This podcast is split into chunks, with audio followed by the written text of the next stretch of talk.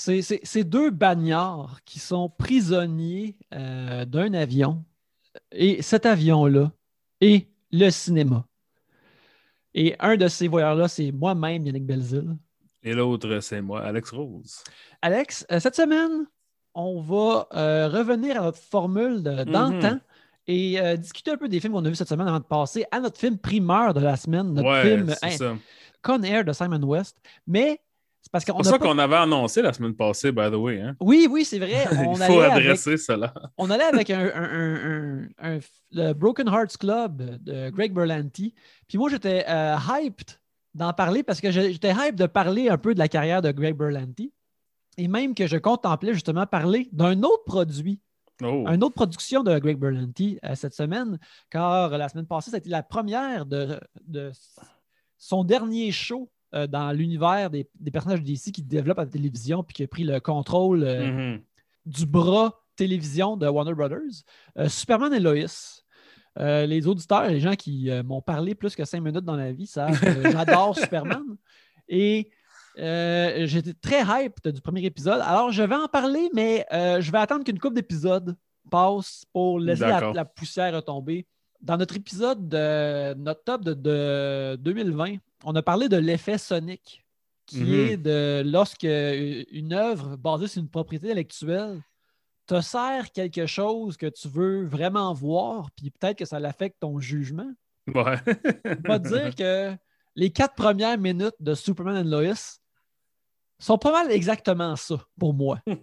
Comme il y a eu bullseye après bullseye de voici des choses que Yannick aime et que Yannick veut voir. Mhm. Fait que euh, je vais laisser quelques épisodes pour euh, bien juger l'émission, puis je vais vous en revenir là-dessus dans quelques semaines. Mais bref, c'est ça, on a choisi un autre film que Broken Hearts euh, Club, puisque eh, on, on aime ça euh, choisir des trucs différents et hétéroclites au voyeur de vue. Mhm. Mais là, c'était peut-être aller un petit peu trop loin euh, en, en ce qui concerne. euh, Ouais. Ben, tu sais, je, je- je suis quand même intéressé par ce film-là à partir juste par, de par la distribution qui est plutôt euh, éclectique. mhm. qu'on pourrait peut-être y revenir. Mais c'est que là, euh, tu sais, spoiler alert à la maison, on a un peu tracé notre, notre piste pour les, Mhm. les styles 10 prochains films. Et il y a déjà des affaires qui n'ont pas rapport, puis là, ça avait trop pas rapport.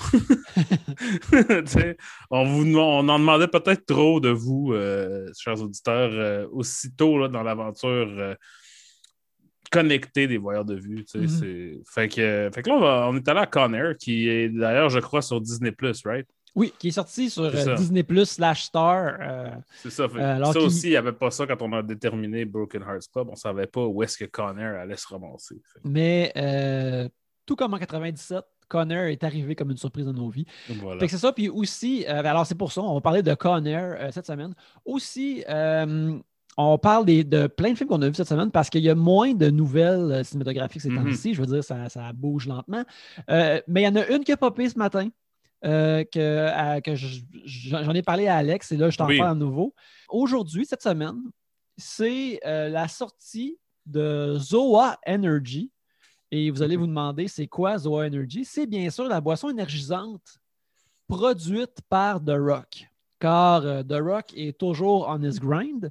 Il est Mhm. toujours en train de produire des choses. Puis là, pas juste des films, des séries télé, euh, des reality shows, mais aussi maintenant la tequila et une nouvelle boisson énergisante dont le logo semble être le visage euh, de son, du tatouage polynésien qui qu'il a sur euh, le pec. Mhm. Alors, on a des nouvelles saveurs. Regarde, il y a original, coconut, citron lime, super baie, ainsi que Mm. orange sauvage. Est-ce qu'il y a des bulles? C'est-tu du euh, un energy drink flat ou avec des bulles? Euh, c'est dans une canette, alors j'assume qu'il y a des bulles. Mais il, y a, il existe une sorte de monster. Puis là, je sais que je m'aventure dans des, dans des zones que je ne connais pas vraiment, là, mais il me semble qu'il existe un monster, comme quelque chose comme Monster Refuel ou un truc Mhm. comme ça, qui est du de energy drink flat. Puis, tu sais, moi, je bois jamais ça. Là. Genre, je sais que toi, t'es, t'es- t'es un. T'es sur le sober boat des, des, des- drinks énergisants? Oui, j'ai eu, j'ai eu des problèmes avec les drinks énergisants dans le passé et euh, je m'en suis euh, départi depuis maintenant. Je ne me rappelle plus combien d'années, mais 4-5 ans, 5-6 ans. J'ai Mhm. eu une seule, euh, entre guillemets, rechute. C'est Avec, Sylvain Larocque, c'est ça? Sylvain Larocque m'a boulié jusqu'à ce que j'en boive à trois bières. Avec des chips au ketchup, qui est une sorte de chip que j'aime pas vraiment. Mais le goût ensemble, c'est tout de même pas pire. Mais c'est ça. Donc, moi, tu sais, je consomme de la caféine, mais pas dans ce format-là. Puis, le seul temps que je bois vraiment d'energy drink, c'est s'il fait fucking chaud puis je suis fatigué, genre l'été. Parce que c'est fret, tu sais. Puis, je me suis rendu compte, quand j'avais bu, ce- j'avais acheté ça, maintenant, je pense que c'était par accident, celui-là, avec pas de bulle, que tu le bois beaucoup trop vite si tu bois ça parce que tu as soif, genre. Tu sais, mettons, tu as chaud puis tu es comme, ah, je vais me désaltérer, me réveiller en même temps c'est vraiment, c'est whatever, là, 700 millilitres to the dome en trois gorgées parce qu'il n'y a pas de bulle, tu rates pas, il n'y a aucun de ces problèmes.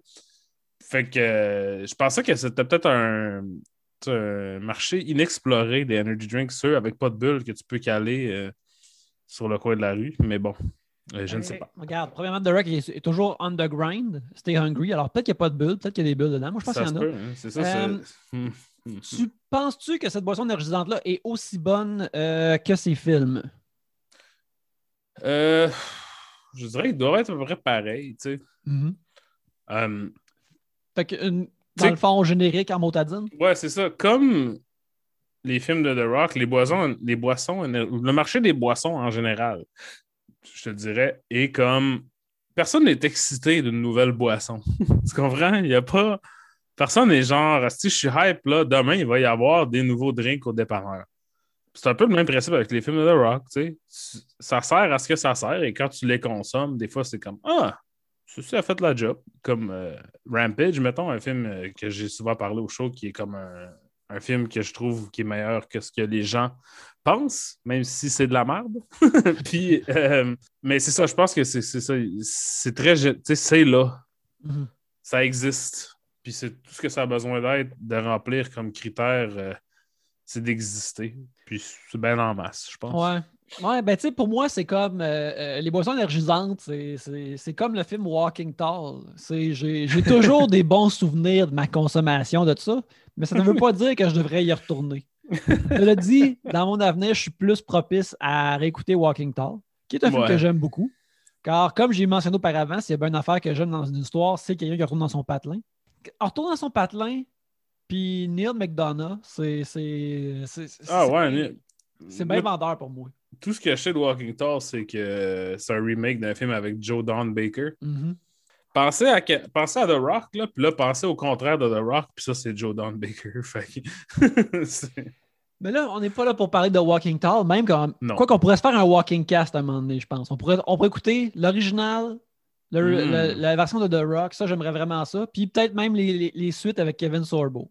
C'est, Mm. ça, c'est notre. euh, Ah, avec Kevin Sorbo. fucking- là, ça, ça va bien, là. Ça va bien en crise quand Kevin Sorbo Ouais, est impliqué. ouais, là. Euh, fait qu'on va y aller avec les films qu'on a écoutés cette semaine. Euh, qu'est-ce que tu as vu cette semaine, Alex? Oui, moi je voulais parler de Minari qui est au cinéma. Là, les cinémas sont rouverts et euh, comme de fait, un des films qui est au cinéma en ce moment, c'est Minari. Puis vous en avez peut-être déjà entendu parler car il y a quand même eu un long lead-up là-dessus. C'est un film que dans une saison normale, peut-être aurait eu plus de buzz. Là, c'est difficile. Le buzz est dur à juger, je pense, juste de par l'Internet. Ce que ça fait, c'est beaucoup comme un, echo chamber de buzz, je trouve. C'est des critiques qui se basent à d'autres critiques, puis il n'y a personne qui peut voir le film parce qu'il n'est toujours pas sorti. C'est un peu ça qui est arrivé avec Minari. C'est un film de Lee Isaac Chung. Je pense que c'est son troisième film. Puis c'est un peu autobiographique. Dans le fond, Lee Isaac Chung est d'origine coréenne. Il a grandi sur une ferme en Arkansas. Euh, avec ses parents qui étaient des immigrants. Lui, qui est né euh, ou qui est arrivé ici quand il était très jeune, je crois. Fait que c'est l'histoire d'une famille, la famille Yi, qui déménage de la Californie à l'Arkansas parce que le père, qui est joué par Steven Yeun de Walking Dead, il veut, il trouve qu'il pense qu'il a comme échoué à ses enfants parce qu'il travaille comme sexeur de poussins. Euh, à la maison, vous vous rappelez que dans la saison 2 de Fait d'hiver, il y avait aussi un personnage qui était sexeur de poussins. Donc, dans le fond, tu checkes les poussins, puis euh, ça garde, garde les poussins femelles et tu euh, pitches les poussins mâles dans un incinérateur. Car Ouh là là. euh, c'est car ils servent à rien, selon, la croyance populaire. Ouais, c'est ça. Ouais, c'est plus ça. c'est plus selon l'industrie. Quand est-ce que les masculinistes vont se mêler de tout ça? Des sexeurs de, poul- de, de poussins. J'avoue hein, que ça n'a jamais, Écoute. ça, ça a jamais été un- une- chose qu'on a, qu'on a connectée. Mais en tout cas, donc, il déménage en Arkansas, il achète un lopin de terre qui est comme considéré par tout le monde comme inutilisable au village, tout ça. On voit le film sous toute la perspective de son fils qui s'appelle David, qui a comme 6 ou 7 ans maintenant. Il est tout petit, puis c'est l'été, fait que lui et sa sœur, sa sœur qui a, il a plus comme 13 ans, euh, ne vont pas à l'école parce que c'est l'été.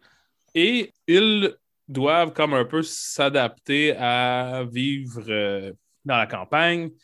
Pendant que le père, lui, a de la misère à faire pousser quelque chose. Il a de l'aide de- d'un un local weirdo, je dirais, joué par Will Patton, qui est un gars qui a, dans l'armée en Corée, donc qui connaît un peu, tu sais, qui, connaît un peu la culture et est capable de dialoguer avec, euh, avec la famille. Et euh, c'est pas mal ça. C'est un film, euh, éventuellement, la grand-mère, la, grand-mère maternelle de, de David vient euh, sur place, commence à s'occuper d'elle, tout ça. Puis c'est un film qui n'a pas beaucoup de.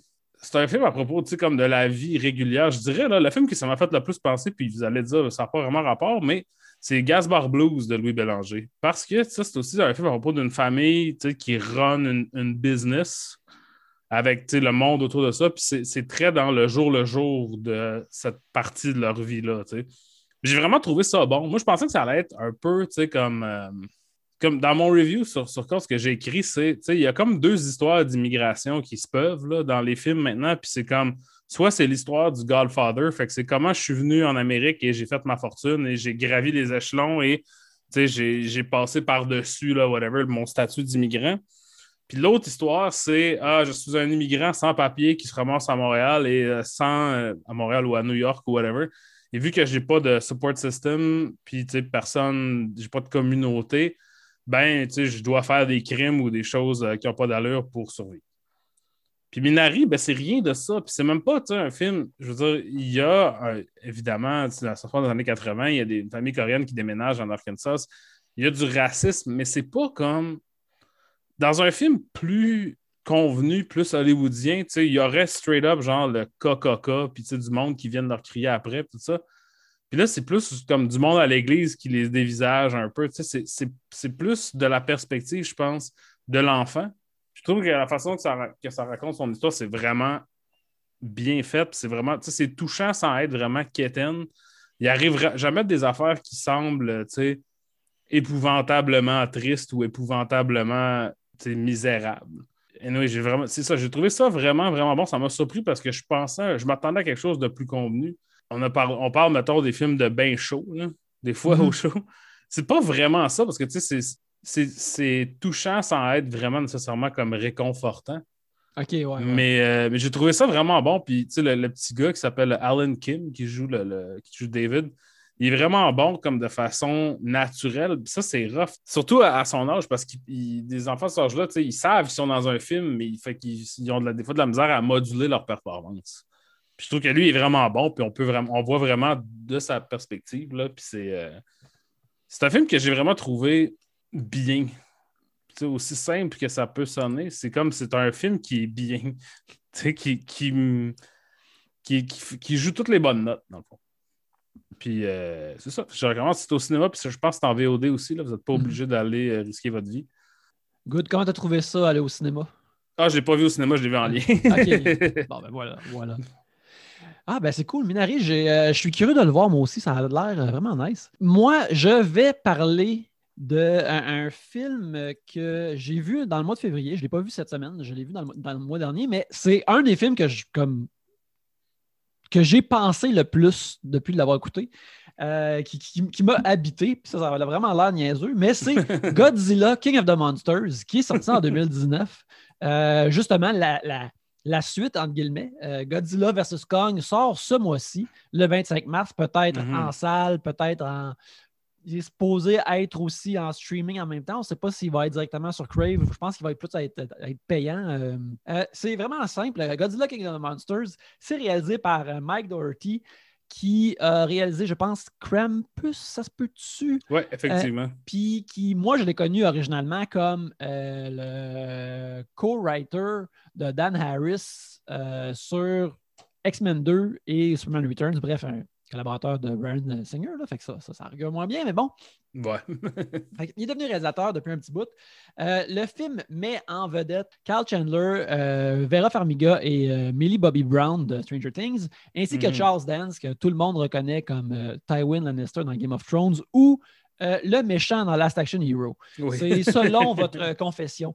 Et bref, c'est un, film de Godzilla. Euh, ce qui se passe dans ce. Euh, ben, en fait, je veux commencer par parler des films de Godzilla parce que j'ai. J'avais entendu comme tout de même une mauvaise réputation face à ce film-là. Le monde n'était pas si hype que ça mm-hmm. face à Godzilla King of the Monsters. Puis, euh, une affaire aussi que j'entends parler au sujet des films de Godzilla parce que moi, j'ai commencé à les écouter. il y en a une bonne flopée sur Criterion. Et mm-hmm. il y a d'autres monstres du, du Tohoverse qui sont sur Tubi aussi c'est que, surtout, mettons, pour le, le Godzilla de 2013, il y a beaucoup de drames humains dedans. Et je vois souvent du monde, puis j'ai entendu parler aussi de cette critique-là au sujet de King of the Monsters, comme Ah, on sent en crise du drame humain, blablabla, d'autres, on veut juste voir des, monstres se mm-hmm. battre. Ce que je comprends. Cependant, quand je. Là, j'écoute des Godzilla traditionnels, puis guess what? Le deux tiers, c'est du drame humain, anyways. ouais on dirait que beaucoup de gens aiment le concept de Godzilla, mhm. veulent voir de Godzilla, mais quand ils, voient la vraie affaire, quand ils voient le film, ils sont comme bah, c'est quoi tous ces humains-là? Il y a toujours eu des humains dans Godzilla. C'est deux tiers, ça va être ça. Là. Entendez-vous là-dessus, là, euh, arrêtez. Cela dit, euh, King of the Monsters est euh, comme 2h12, ce mhm. qui est peut-être trop long pour euh, un, film de Godzilla, mais je trouve que ça s'en sort pas si pire. L'intrigue principale, c'est euh, cinq ans après le, premier Godzilla de Gareth Edwards, c'est ça? Mm-hmm. Qui sort en 2013. Et puis, la compagnie qui tient ce, nouveau-là, Monsterverse, ensemble, le, lien à travers ça qui s'appelle Monarch, qui est comme l'entité gouvernementale secrète qui, euh, qui traque ce qui s'appelle euh, les, les, Titans, les, monstres énormes, les kaiju. Mhm. Euh, il y a une scientifique qui travaille pour eux autres, qui est jouée par euh, Vera Farmiga, qui a, développé une genre de machine qui peut émettre des, qui peut émettre des, des, sons qui permettent de appeler ou calmer et mhm. potentiellement contrôler les monstres géants, les Titans. Cette machine-là, qui s'appelle Orca, est volé par euh, un éco-terroriste qui est joué par Charles Dance et qui utilise justement cette machine-là pour euh, activer les monstres parce que ce qui est révélé euh, au début du film et un peu à travers du film, c'est que les radiations des monstres et la destruction qu'ils laissent derrière est extrêmement bénéfique à l'environnement. Mhm. Genre, si Godzilla chie dans ta ville, comme ça va ramener des espèces qui n'existaient plus quasiment. Là. les, radiations que ces monstres-là laissent derrière vont repeupler la planète, vont corriger nos postures, euh, éponger nos dettes. Puis, fait que là, Charles Dance, lui, il a le euh, dessin de faire comme ben, sais-tu quoi, on y va, Buckwild, puis on, on, rase le plus de la planète possible avec les monstres pour ramener ça top shape. Mm-hmm. Euh, à travers ça, on, a, on découvre aussi que Vera Farmiga était mariée à un de ses collègues, puis il y avait une famille ensemble, qui est jouée par euh, Carl Chandler, et mhm. qui ont perdu leur un de leurs enfants euh, dans la destruction du premier film de Godzilla. Ça a déchiré leur famille. Et fait que là, Carl Chandler y haït les titans, mais les gens de Monarch ont besoin d'aller le chercher pour pouvoir essayer de contrer les plans de l'éco-terroriste et un de ces plans-là est bien sûr de réveiller et d'utiliser Godzilla pour se battre euh, contre euh, les monstres euh, qui sont contrôlés par Orca. C'est une histoire vraiment, vraiment simple. Puis ça, les, films de Godzilla sont souvent vraiment, vraiment simples et tu as les humains qui réagissent à ça. ce que moi, ce qui m'a vraiment surpris à travers ce film-là, c'est que ça fait des années que les, les studios, mettons, là, ils- que les studios veulent plus faire des trilogies, ils veulent créer des Mhm. univers. Et puis, à cause de, de Marvel Studios. Puis, tout le monde a échoué, mais je pense que les, les- les films du Monsterverse qui ont été créés, que maintenant, il y en a, là, il y en a trois en ce moment, il y a un quatrième qui va sortir. Mhm. On parle de Godzilla, Kong, euh, Skull Island et King of the Monsters, et bien sûr Godzilla versus Kong bientôt. C'est les seuls qui ont réussi aussi parce que ils sont tout de même faits avec un certain soin puis un certain amour pour ces monstres-là, puis ces personnages, ces créatures-là, Mhm. que ça n'a jamais l'air comme rushé, puis ça prend, ça prend assez bien son temps pour des blockbusters du genre. Mhm. Puis il y a aussi l'aspect de tu vas comme jamais te plaindre qu'il y ait trop de monstres dans un film de monstres géants. Fait que t'es Ouais, comme, ouais. t'es- comme content. Ok, t'es comme euh, King Ghidorah, il est là, puis Rodan, il est là aussi. Fantastique. tu sais, t'es- t'es- comme pas en crise qu'il y en ait plus. Mhm. Sais, Dans, dans, dans King of the Monsters, on voit pas Kong, mais les fois, tu sais, qu'il il mentionne Skull Island, puis là, t'es comme, Chris, Kong va-tu se pointer? Ah, j'aimerais ça que Kong se pointe.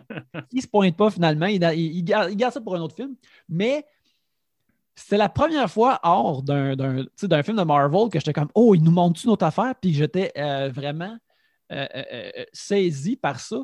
Parce que c'est, des moves que tous les autres studios essayent de faire, mais qu'il y a juste Mhm. eux autres qui ont, ré- qui ont réussi, puis c'est en prenant leur temps. Mhm. Puis aussi en utilisant bien le- le- le- les, les idées qui. genre, comme tu sais, je connais pas. Là, je, je- je connais ça plus, mais je connais pas les, tous ces monstres-là par cœur.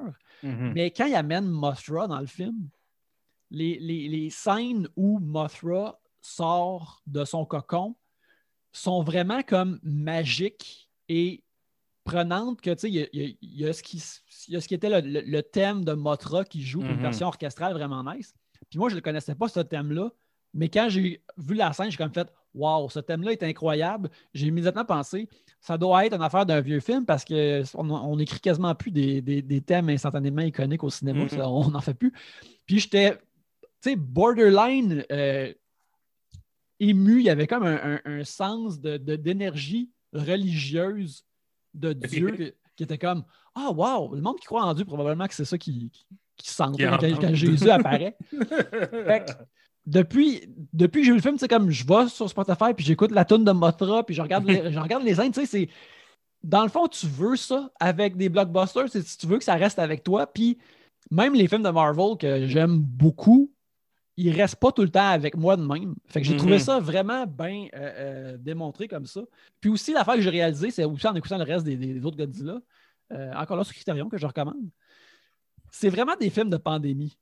C'est vraiment Ouais. des, des- des films de les êtres humains. Ben, premièrement, on regarde des êtres humains essayer de se mobiliser contre des désastres et des urgences. Fait qu'il y a cet aspect-là. Mais il y a aussi un aspect de on peut juste laisser l'affaire naturelle arriver, puis il arrivera ce qui arrivera. On peut juste Mhm. être prêt, puis on est comme un peu euh, bouche bée, puis les, les- les mains liées face à ça. Fait Mhm. qu'il y a quelque chose de vraiment primal, euh, pandémique avec ce film-là que peut-être peut que c'est, ça va être plus stressant ou ça va être plus rassurant à écouter pour des gens en ce moment-ci. Et euh, pour terminer, euh, Bradley Whitford est comme un, un- un opérateur cocky là-dedans, un peu sarcasto avec des liners. Il y a des cheveux argentés, puis il y a des grosses lunettes à monture noire. Il ressemble énormément à Martin Scorsese. Ouais, c'est ça que j'allais dire aussi. Quand il dit, puis là, qu'il il parle comme Hey, je suis en train d'enregistrer la chanson de Mothra, mais c'est Martin, on dirait que c'est Martin Scorsese qui est là en train de triper sur Mothra. C'est très bon. C'est très bon. Ben, ça me rappelle, c'est pas le, pas le film que j'allais parler de euh, après ça, mais euh, j'ai regardé aussi King Kong de 76 la semaine passée, Mhm. euh, de John Guillermin. Puis, l'as-tu déjà vu? Non, le, le- le- le seul King Kong que je me rappelle d'avoir vu, c'est celui-là, je pense, avec Linda Hamilton dedans. King Kong Lives, Ouais, ouais, le deuxième. Je l'ai vu, je, je l'ai- vu genre à TQS quand j'étais jeune. Ok. T'as pas vu même pas celui de Peter Jackson? Non, ben j'ai entendu dire qu'il était euh, Ah. moins bon, mais chacun doit le voir pareil. Si on peut, comme somehow, se rendre à King Kong de 1933 d'un voyage de vue, on pourrait faire ça, mais Mhm. euh, ça risque d'être un peu difficile de la façon que ça fonctionne en ce moment. Mais regarde, si on regarde Godzilla versus Kong, je pense que c'est correct. D'avoir Ouais. une chaîne par titre. C'est correct de, de, de, à King. J'avoue, tu sais, ça serait comme un- une chaîne d'adaptation. Je pense qu'on pourrait faire ça. Mhm. En tout cas, mais euh, puis King Kong de 1976, c'est vraiment plate à chier. Là, genre, je me suis vraiment emmerdé. Ça m'a pris trois jours de le regarder.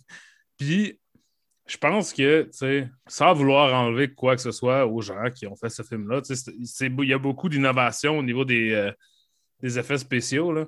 C'est un blockbuster qui existe à l'époque où il n'y avait pas vraiment ça, des blockbusters. C'est un an après que j'ai comme juste l'impression qu'ils ne comprennent pas ce que le monde veut dans un blockbuster. Puis ça patauge énormément. Fait mais c'est intéressant parce que comme ça, le King Kong de 1976 arrive pile poil entre cette gang-là de nouveaux films puis les premiers Godzilla. Fait que c'est un film dans un monde où il n'y a pas de blockbuster, mais il y a des films de Godzilla. Mhm. Puis justement, il y a des scènes de pas de bureau, c'est des scènes de bateau, là, mais plus des scènes de géologistes, là, puis des affaires de même, géologues, des affaires de même.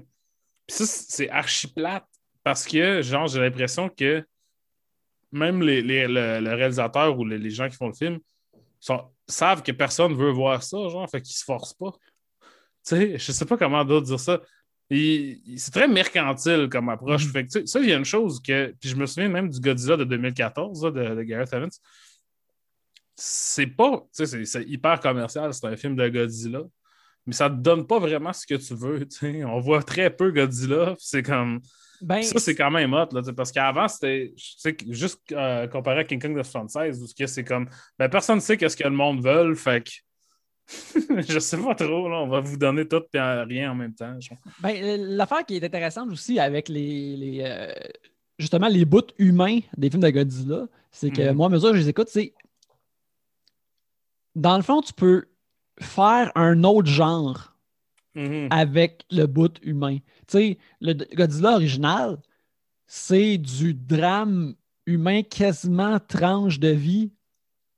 C'est du Mhm. monde qui vit à Tokyo qui ne savent pas que la ville est à veille de se faire raser par Godzilla, puis ceux qui vont aller à la guerre, puis des affaires comme ça.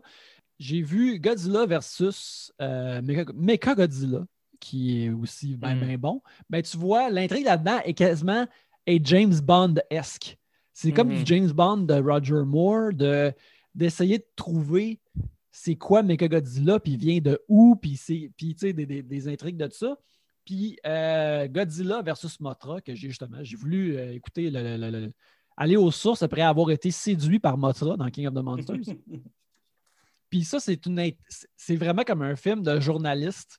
Tu sais, c'est- comme Spotlight, mais c'est un, c'est un- un Spotlight genre pour enfants, où ce qu'ils veulent euh, arrêter euh, euh, de la, construction, de la construction de, de- de- de la, de la construction de condos qui affectent l'environnement, puis là, euh, Mothra est lié à ça, puis toutes ces affaires-là. Fait que, à chaque fois, c'est un genre. Puis, ben justement, Godzilla, King of the Monster, il y a beaucoup. Il y a, il y a un petit peu de Jurassic Park puis de films de sous-marins dedans, je te dirais. Mhm. Fait qu'ils ils peuvent toujours se renouveler de cette façon-là, ces films. Ben, c'est ça, tu vois, je pense que justement, le problème avec le King Kong de 76, c'est qu'ils n'ont pas pris avantage de ça. Puis, c'est très padé. Puis, ça vaut la peine juste pour voir, tu sais, un blockbuster de cette envergure-là, que les deux personnages principaux, c'est Jeff Bridges et Charles Grodin. C'est weird, hein, Chris, mais le film ne rend pas euh, valeur, tu sais, c'est pas... Le film, euh, sait pas quoi faire avec ça, fait que, tu sais, c'est- c'est- tout aussi plaisant en théorie qu'en pratique, je te dirais. Euh, mais donc, j'allais, ben, je vais continuer avec mon autre film de la semaine. Je voulais en parler parce que il expire sur Criterion ce mois-ci et c'est un film qui m'a quand même pris par surprise. Donc, je voulais en parler aux gens à la maison parce que vous avez peut-être pas vu ce film et si vous avez Criterion, ben, vous avez un mois pour le regarder. C'est Joint Security Area de Park Chan-wook. Chan- Park Chan-wook, voyons, Park Chan-wook qu'on connaît pour euh, particulièrement, mettons, Old Boy ou euh, plus Mhm. récemment là, The Handmaiden. Et son troisième film, mais c'est son premier, tu sais, comme gros film commercial, je pense. Euh, ça se passe dans le DMZ qui appelle le Demilitarized Zone entre la Corée du Nord et la Corée du Sud. Et euh, quand le film commence, il y a deux soldats qui sont morts dans un, genre de petit chalet qui existe dans cette zone-là entre les deux Corées. euh, deux soldats, dont un de chaque bord, qui ont été abattus et dont un crime qui s'est passé. Un, autre soldat qui est arrêté parce que les, les, soldats de la Corée du Nord disent il est rentré ici, il a juste commencé à flinguer tout le monde. Lui, il, se défend en disant non, c'est pas ça, pas tout qui est arrivé. Donc, ils doivent amener une, une, personne, une personne impartiale du. Euh, euh, non, en fait, ça s'appelle le Neutral Nations Supervisory Commission, mais en tout cas, c'est quelqu'un qui, qui est d'origine coréenne, qui parle coréen, mais qui n'habite pas en Corée. Euh, une jeune dame qui s'appelle Sophie Jean, ben Jean, parce qu'elle est supposée être française, mais tu sais, c'est une chose qui arrive quand même souvent dans les films asiatiques, c'est quand ils ont besoin de quelqu'un qui vient de quelque part d'autre, c'est comme tu, le vois tout de suite qu'ils parlent juste un peu français. tu sais, fait que là, ils ont des scènes de comme Bonjour, est-ce que je peux rentrer à la maison? Oui, c'est impossible, vous pouvez rentrer. Tu sais, oh yes, I studied at Leicester Bone for eight years. Tu sais, ce genre de shit-là. Mm-hmm. Donc, elle, elle vient faire l'investigation pour essayer de découvrir qu'est-ce qui s'est passé dans la, le petit euh, chalet, pourquoi il y a eu une tuerie. Et je ne vais pas trop vous en dire plus que ça parce que, un, c'est quand même compliqué à expliquer. Mais ce que j'ai trouvé vraiment intéressant, c'est que c'est le genre de film que jaillit, c'est-à-dire un mystère dans lequel on ne va pas découvrir des choses sans que le film nous les montre. Dans le sens que, tu sais, on ne sait pas qu'est-ce qui s'est passé, puis on ne va jamais le savoir parce que le film, tu sais, garde des informations qu'on pourrait très bien savoir pour nous expliquer ça. le film est construit de façon à juste nous, montrer juste assez pour pas qu'on comprenne ce qui se passe. Genre. Puis ça, j'ai ça parce que je trouve que souvent, c'est très. Ça a l'air de, fonctionner un peu à l'envers. Tu pars avec ton punch, puis tu décides comment on, comment on peut se rendre à ce punch-là. Ce que j'ai trouvé vraiment incroyable de Joint Security Area, c'est que ça fait plein d'affaires que jaillit de point de vue scénaristique ou narratif et ça fonctionne. Il y a tellement de scènes d'interrogatoire de gens qui, qui déblatèrent des shit de façon vraiment qui, qui, euh, qui expulsent du exposition puis qui révèlent des choses sur des personnages, que soit ça n'a pas rapport de le dire à ce moment-là ou tout le monde le saurait, mais nous, on ne le sait pas en tant que public, tout ça. Euh, la façon que ça fait ça, c'est tellement trois points sans regarder. Ça m'a tellement comme ça m'a vraiment surpris. Là, puis genre, je peux pas. Euh, on avait parlé de The Kid Detective, je pense. On a-tu parlé au show de The Kid Detective? Euh, je ne sais pas si on a parlé au show. on a parlé euh, peut-être après, mais le film mhm. canadien de Kid Detective, tu m'avais dit, c'est quand même bon. Puis la fin, la façon que ça résout la patente, c'est quand même bien fait. Puis quand je l'ai regardé, j'étais comme effectivement, ça fait du sens, mais je ne l'ai pas deviné dès le début. Mhm. Puis Joint Security Area, c'est un peu ça aussi qui arrive, c'est que tu es comme moi, mais tu sais, je sais grosso modo tout ce qui va arriver. Puis qu'est-ce qui arrive, c'est pas tellement un twist euh, incongru que tu n'aurais jamais pu le voir venir, tout ça. Mais ça vient vraiment te livrer de façon. En tout cas, tu sais, la magie qui opère et le genre de prestidigitation narrative de, de Park Chan-wook là-dedans sont vraiment impressionnantes. Mm-hmm. Parce que, tu sais, je te, je te raconte l'histoire juste de bout à bout de même. Tu vas faire, ouais, OK, c'est ordinaire comme histoire. Mais un peu comme Minari, ça, rend extraordinaire des choses relativement ordinaires. Mm-hmm. Il n'y a rien de tiré par les cheveux de ce qui se passe. Il n'y a rien qui est comme moi, oh, j'aurais pas pu penser à ça. C'est tellement clever. C'est juste super bien raconté. Puis super, tu sais au moment que c'est sorti en 2000, c'était le film qui avait fait le plus d'argent de toute l'histoire de la Corée. Fait que, tu sais, c'est hyper commercial, mais en même temps, c'est un film, tu sais, il y, a quelques guns. C'est pas vraiment un film d'action, là. Je te dirais, c'est un thriller, euh, tu sais, judiciaire, quasiment. Puis, c'est très surprenant. Ça m'a surpris énormément. Fait que je vais recommander ça aux gens qui ont Criterion. Si vous voyez, il expire à la fin du mois. C'est quelque chose quand même de. C'est un film que j'avais déjà entendu parler parce que Park Chan-wook est relativement connu comme, mm. euh, comme réalisateur. Puis, tu sais, je me souviens de le DVD dans le temps, tout ça, ça avait l'air très générique, euh, tu sais, film policier, militaire, asiatique, là, genre la façon que ça avait été marketé, certainement ici en Amérique du Nord. Fait que j'étais comme, ah ouais, tu sais, c'est son, son whatever, là, son The Rules of Engagement, ou quelque chose comme ça, tu sais. Puis c'est vraiment pas ça, c'est vraiment meilleur que ça. Fait que, euh, allez, garochez-vous là-dessus, c'est très bon. Joint Security Area de Park Chan. Très cool. Je vais. Euh, le mettre à ma liste pour ce week-end, avant, qu'il quitte le, le Critérion. Mon film, euh, mon autre film de cette semaine, euh, moi, vous savez, on est en 2021 et pour moi, 2021, c'est 2020 UN.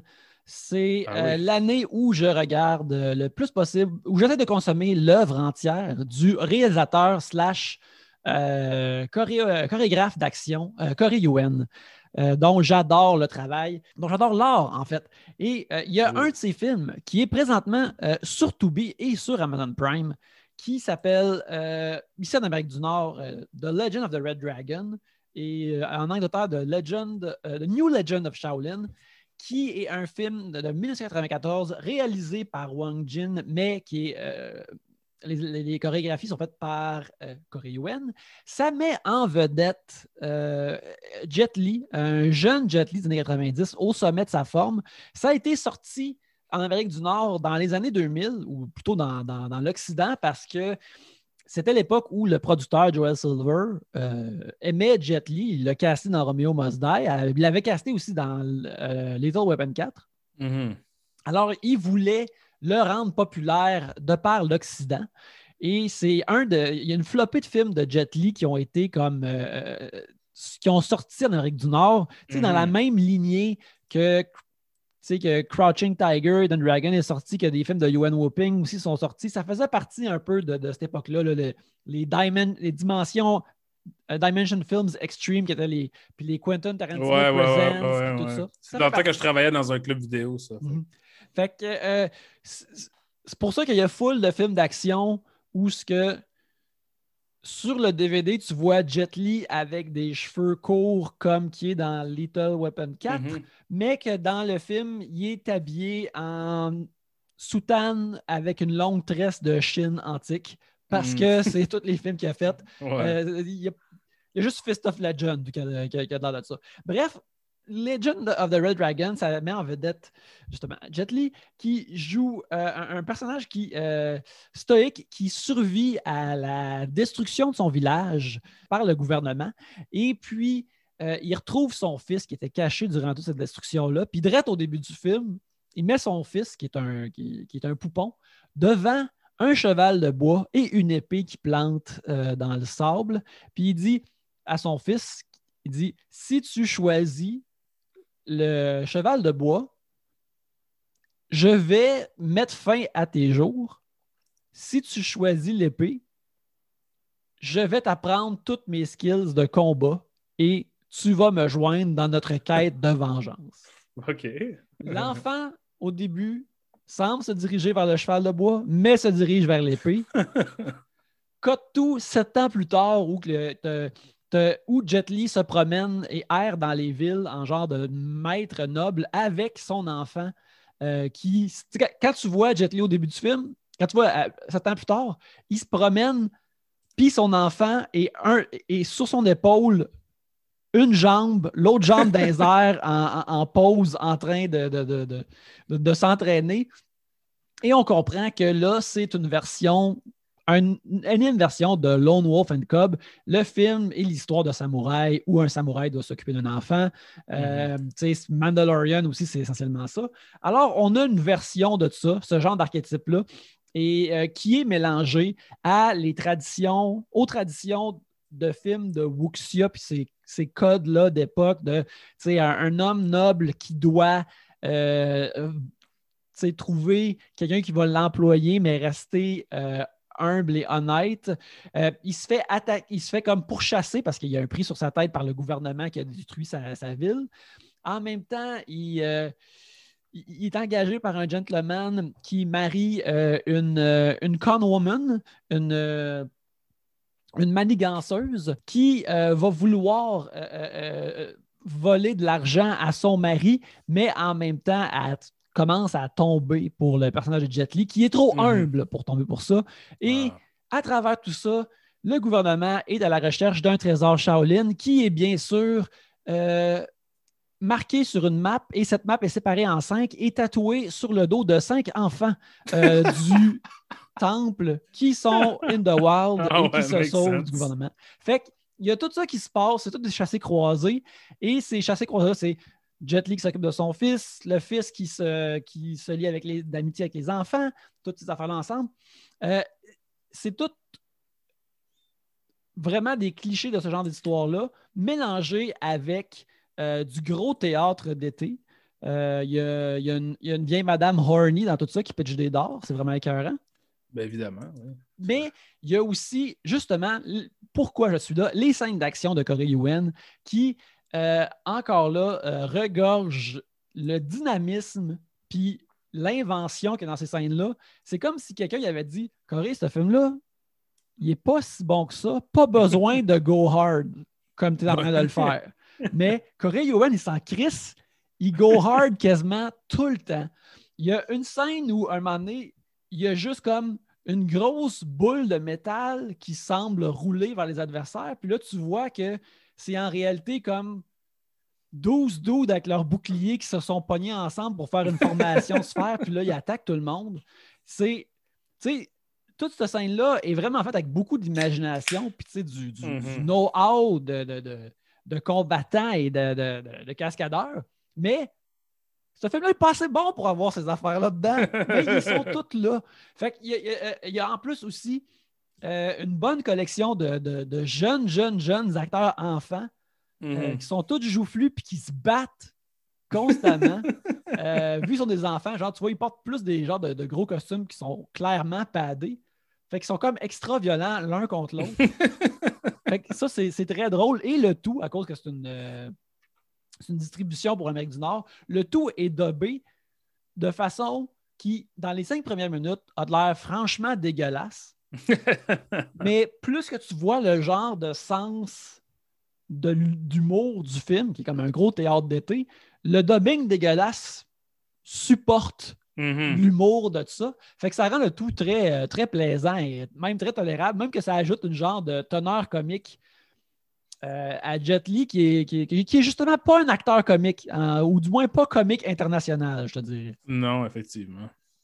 Fait que euh, c'est ça, c'est euh, puis aussi, hey, c'est un beau genre, 94 minutes. Euh, euh, bien sympathique, ça, ça se regarde bien, ça vaut la peine pour de l'action. Comme j'ai dit tantôt, disponible sur Amazon Prime et sur Tubi, The Legend of the Red Dragon. J'ai-tu d'autres choses dans mes notes? Je les regarde, je les regarde? Non, c'est pas mal ça. De la bonne violence, du bon Corey Yuen. Faudrait que j'aille- comme un, un UN rating, là. mais fait qu'il- il- c'est encore meilleur quand le reste du film est bon autour. Ouais, ça aide, mais on peut pas. euh, Mais là, regarde, on prend ce qu'on peut Mhm. et euh, ce qu'on peut est très bon tout de même. Alex, on a pris un petit euh, break pour rafraîchir nos, nos breuvages Oui. et pour mettre le- le- la petite table devant nous en position verticale parce qu'on est Mhm. sur le point de. On a pris nos billets, on a nos passeports.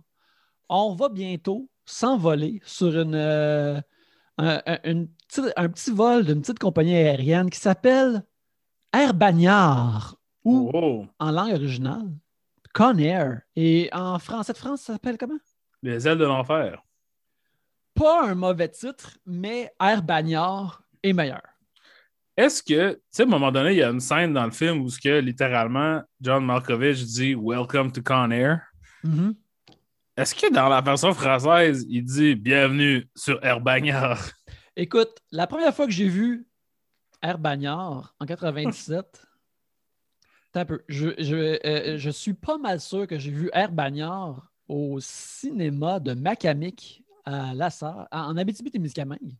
Hmm. Euh, je vais juste regarder, voir si c'est quand la date de, de- de sortie de Conair. C'est sorti le 6 juin 97.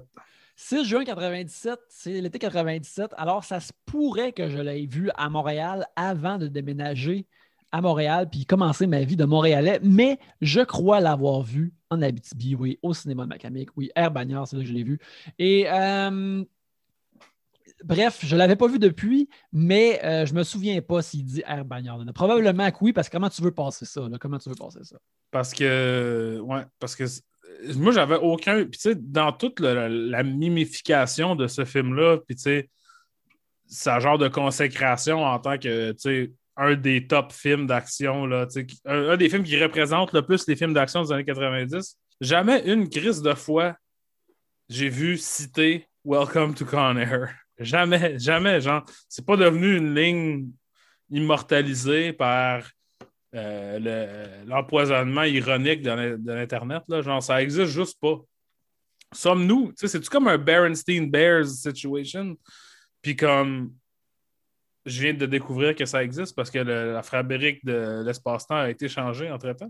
Ben oui, peut-être, parce qu'il me semble que pendant les quatre ans que Donald Trump volait sur Air Force One, me semble que ça ben oui, joke de. Quelqu'un aurait dû avoir 20 000 retweets avec ça. Chris, ça se peut quasiment pas. C'est implausible. C'est implausible, en effet. Mais on, va y aller dans le plausible, premièrement. Euh, euh, les faits qu'on sait, euh, les choses qui ne sont pas des fake news. Connor est un film qui est sorti en 1997, qui est, réalisé par Simon West. Oui. c'est aussi une production de Jerry Bruckheimer. Oui. Qui est un producteur hollywoodien qui, qui a multiplié les succès, puis qui a une esthétique qui est bien sûr main dans la main celle de Michael Bay et mhm. par conséquent qui est celle aussi de Conair. C'est deux vases communicants, je te dirais, et euh, euh, qui. Conair est un bon exemple de ce que euh, Bruckheimer mhm. voulait produire. c'est des, c'est slick, c'est brillant. est-ce que, premièrement, on va arrêter de être là. Est-ce que tu considères Conair un film suant? Ben, ma blonde a fait le même commentaire. Parce que, spécifiquement, il y a une scène où Danny Trejo monte sur une petite. Euh, comme une petite tour de contrôle, puis il est comme en chemise déboutonnée, puis elle est toute suante. Mm Marie-Lise a dit ben, c'est un film suant. Puis j'étais comme oui, c'est vrai, mais moi, spécifiquement, un film suant, c'est suer, du front, suer de la face plus que du dos. Tu sais, comme je pense que je dirais que c'est un sub-film suant. Tu sais. Ça n'a rien à voir sur sa qualité, mais sa suance est comme de deuxième niveau. Il faut que ça soit souvent sa face. Regarde, moi, ce que je te suggère, parce que j'y ai pensé euh, longuement après l'avoir vu, c'est un film shiny. Oui. C'est la sueur est là pour qu'il y ait une lumière esthétique parce que clairement, Brockheimer trouve ça beau, mais c'est pas de la sueur d'inconfort puis de mal de vivre. Non, c'est ça. Ils ont tout l'air quand même de prendre ça plutôt bien cette, job de hijacker un avion, là, comme mhm. personne n'a l'air vraiment en grosse détresse euh, à tout moment. Fait La soeur n'a pas de détresse dans Conner. Mais, un film souvent, c'est vrai que tu as raison, il y a une détresse rattachée à la, à la sueur. Mhm. Tandis que ça, c'est purement esthétique. Euh, euh, fait que c'est ça, c'est dans le moule de Brockheimer qu'il y a aussi, tu sais, il y a cette esthétique-là, il y a beaucoup de de bras puis de machinerie lourde d'impliquer. Il y a des motifs industriels. Oui. Puis les motifs, ces motifs-là industriels sont vus de différentes façons à travers l'image du film. Puis ça, c'est une mhm. affaire qui rejoint beaucoup Michael Bay en même temps. Je pense que ça va être difficile de ne pas parler de ça sans parler de Michael Bay et mhm. aussi parler de notre film de la semaine prochaine. Fait qu'il y a toutes ces affaires-là. Il y a aussi euh, ce qu'il y avait dans les blockbusters euh, jadis. Il y a une, grosse tune, une grosse tune thème qui pouvait passer à Musique Plus et à MTV, mm-hmm. euh, puis à la radio pour remousser le film, puis qui, était dans le, les trailers TV du film. Il y a toutes ces affaires-là. Mais, euh, il y a extrêmement, tu sais, juste pour, pour euh, rajouter là-dessus, il y a beaucoup de shots dans le film qui sont comme des annonces de char ou de Doritos. Tu C'est beaucoup de. Il y a une scène de John Cusack qui conduit un auto sur le highway, genre dans le désert qui est entièrement coupé en shot d'annonce de cigarettes. C'est juste ça qu'il y a dedans. Toute l'affaire est. C'est vraiment c'est quelque chose qui joue là, euh, après la petite vie, là, en mhm. doublé après la petite vie. C'est super saturé d'aigle à cause de, la, ta, TV de merde de 1997. Ben ça, c'est aussi, ça aussi, je considère ça, c'est l'esthétique très Michael Bay qui mhm. a fait des pubs. C'est une esthétique de publicité parce que les, les pubs de char, c'est slick, c'est lumineux. C'est vraiment le, On pourrait appeler ça Brockheimer. Mm Brockheim B, ou bref, c'est leur esthétique. C'est du post-MTV un peu là, aussi. Là, oui, oui, ça, ça, ça, cote en masse. Euh, mhm. Avant d'en aller plus loin dans le langage visuel de Conner, bien qu'on est bien avancé, euh, euh, tu sais, c'est Conner parce que je veux revenir au langage visuel, puis justement la différence entre Simon West et Michael Bay, puis comment ça affecte le Mhm. film. Connor, ça met en vedette euh, Nicolas Cage, euh, qui joue un, un ranger de l'armée qui s'appelle euh, Cameron Poe. euh, qui, euh, on, y- on nous présente immédiatement au début du film que les, euh, les Rangers, c'est les soldats les plus badass, c'est les plus Mhm. euh, dangereux, décorés, euh, compétents et qui euh, ne laisse jamais un homme derrière, peu importe ce qui arrive. Connor, sa goal. Sa goal, ça va très vite. On nous apprend que OK, euh, Nicolas Cage est un ranger. Il Mhm. quitte le service, il, il- il- il est déchargé de façon honorable. Il va retrouver, voir euh, sa blonde et qui est déjà enceinte, qui travaille dans un bar. Aussitôt qu'il la rejoint, il y a une batch de dudes qui maintenant, tu penserais, serait tout le temps du monde qui respecte les troupes. Euh, euh, Ouais, s'obstine- c'est vrai. S'ostine immédiatement avec lui et décide de se battre contre lui, ce qui. Nicolas Cage est intéressant ce qu'il fait avec ce rôle-là, puis on en parlera plus tard. Mais même en faisant pas grand-chose, il me semble que tu vois immédiatement que non, Nicolas Cage peut. Cameron Poe, il peut te wrecker. Il y a quelque chose dans ses yeux Ouais. qu'en plus d'être dans l'armée, tu es comme. Il va te plier comme du linge propre. Ouais. Euh, euh, Cameron Poe se fait attaquer et, ben, euh, ainsi que sa copine, et pour se défendre, il wreck les doutes qui l'attaquent. et Il Poignarde un dos dans la tête, en fait, dans le mou, en dessous du menton. Ouais, tu sais, il, il, il- il- il- il est tue immédiatement? Et il se fait dire plaide coupable, tu vas pas avoir plus que, que 4 ans, mais il se fait euh, envoyer en prison pour 7 ans. Alors, immédiatement, on est de son bord. Euh, c'est un gros narratif de il avait raison, mais motadine. C'est Ouais. vraiment, tous les dominos sont placés pour ça. Et on apprend rapidement. Là, on, on a droit aussi à un merveilleux montage où euh, Nicolas Cage continue à parler avec sa famille à travers des lettres et à travers un Ouais. voice-over où qu'est-ce que tu penses de la voix et du, du- de l'accent que, que Nick Cage nous sert dans ces, Ben, ces- ces scènes-là? Ben, il fait un accent euh, du sud des États-Unis, qui est une chose qui.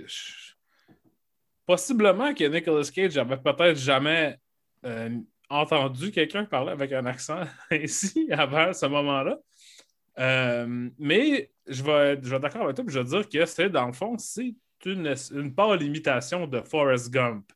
Et l'acteur qui fait Boba ou Booba en français dans Forrest Gump est aussi dans Connor dans un rôle vraiment similaire, ce qui n'aide pas la comparaison, ou plutôt qui aide trop la comparaison.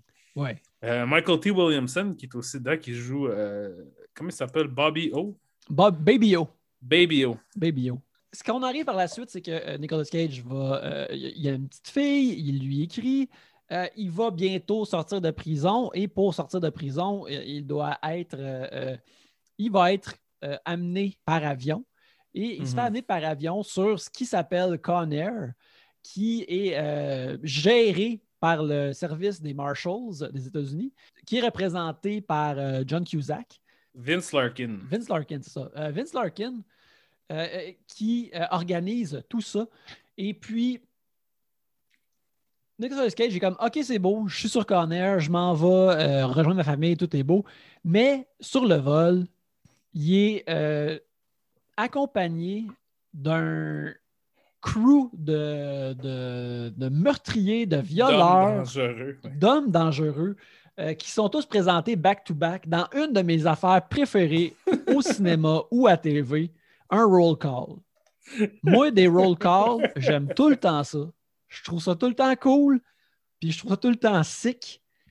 Fait que tu as un roll call de Cyrus the Virus, qui est joué par John Malkovich, qui semble imiter Stone Cold Steve Austin Oui, effectivement. ce qui est vraiment écœurant.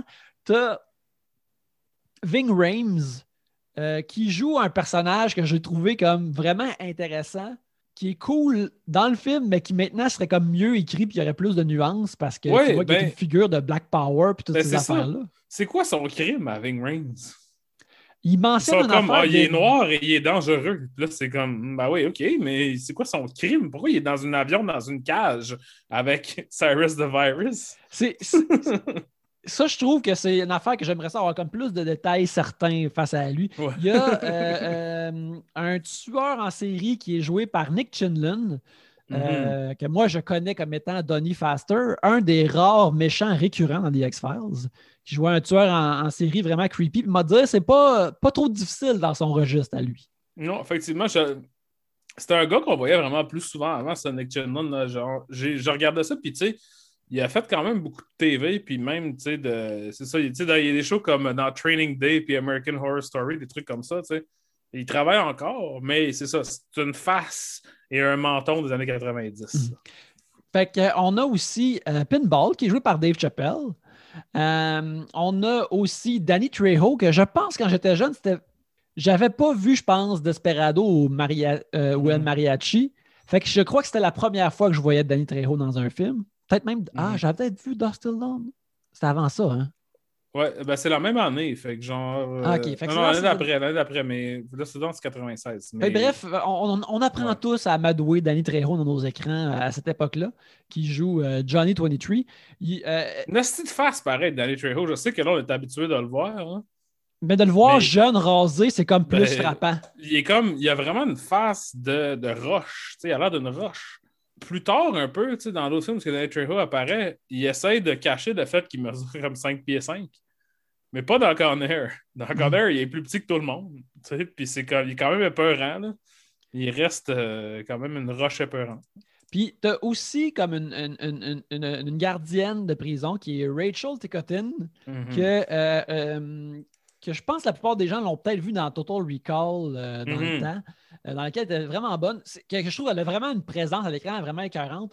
Moi, mon souvenir le plus récent de l'avoir vu, c'était dans la, fin de la, première fin de saison de Lost, mm-hmm. qui clairement était setupé pour être un personnage dans saison 2, mais c'est pas arrivé. Ouais. Puis ça, je trouve ça dommage parce que je trouve qu'elle a tellement. Non, elle est dans saison 2, de là, c'est dans les flashbacks. Bref, elle a tellement comme une bonne figure. Tu sais, je suis surpris qu'elle n'est pas comme dans un show de police ben, elle était dans euh, Law and Order Los Angeles. Ah, ok, ben voilà. Avec euh, quand même un gros cast. C'était Alfred Molina, Skeet Ulrich, Corey Stoll et Rachel Ticotin. Ouais, ouais ben les... les... quatre principaux. Je pense que c'est le seul Law Order qui a comme eu juste une saison en plus. Ouais, puis pourtant, il y avait une bonne. En tout cas, bon, c'est ça. Bon, bon, casting. Mais bref, euh, fait les, les, pires des pires sont embarqués dans un avion qui doit faire deux arrêts, mais rapidement, on découvre que les prisonniers y ont un plan qui chamboule euh, le vol. Ils prennent contrôle de l'avion. Alors, dans les airs, Nicolas Cage doit se tenir tranquille parce qu'il veut arriver à point chez lui, mais aussi Baby O a besoin d'insuline car il est diabétique. Il doit trouver une seringue le plus vite possible et, et l'insuline justement pour sauver son ami parce qu'il laisse personne derrière. Alors, mhm.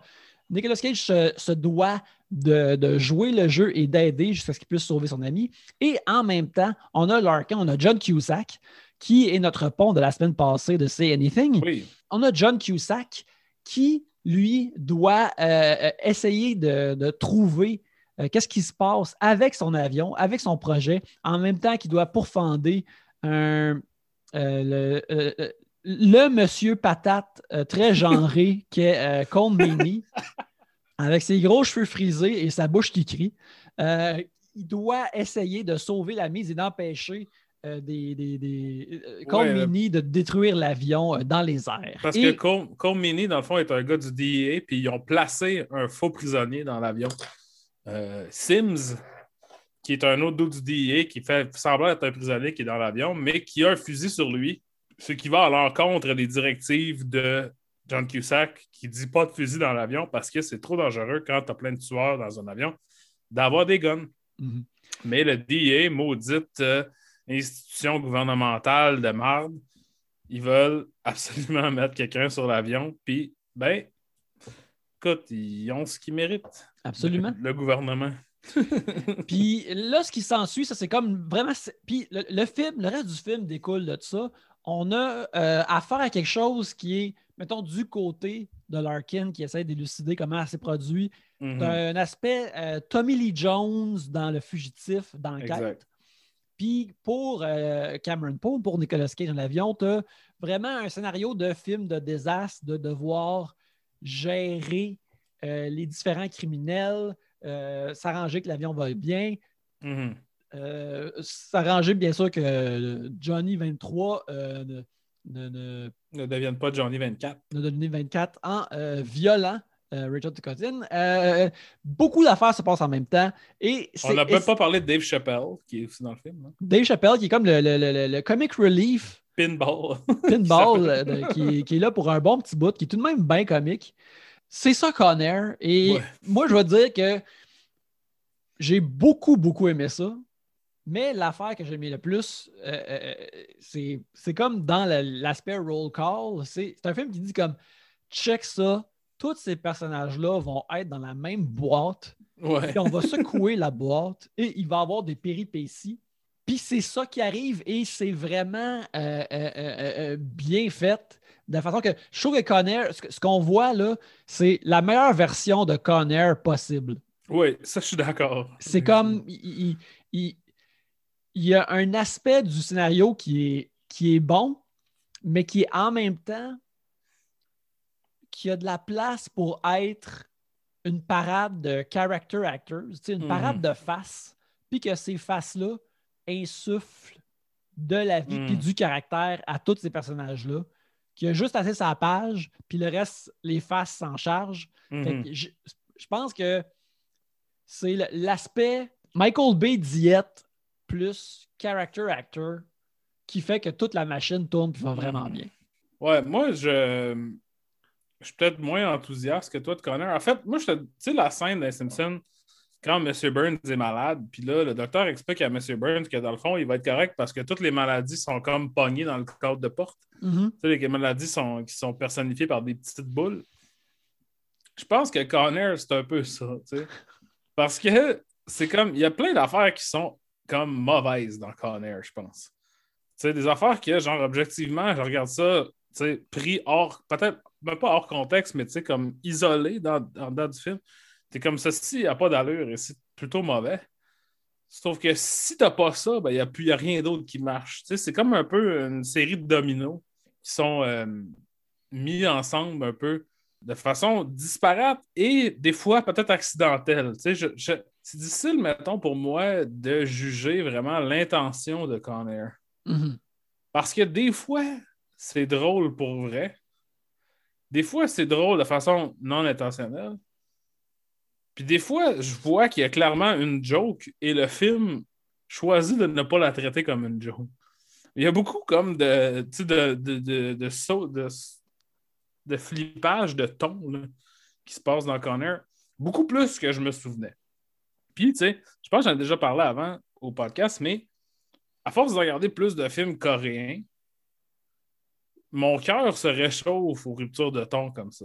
Parce que dans le cinéma coréen, surtout dans le cinéma coréen mainstream, les, les films de genre euh, blockbuster, il y a souvent des affaires où c'est comme, ben ça, c'est clairement supposé être une joke suivie de non, d'une pas joke. Puis c'est épouvantable, c'est weird de notre. euh, de ce qu'on a été habitué par le cinéma occidental.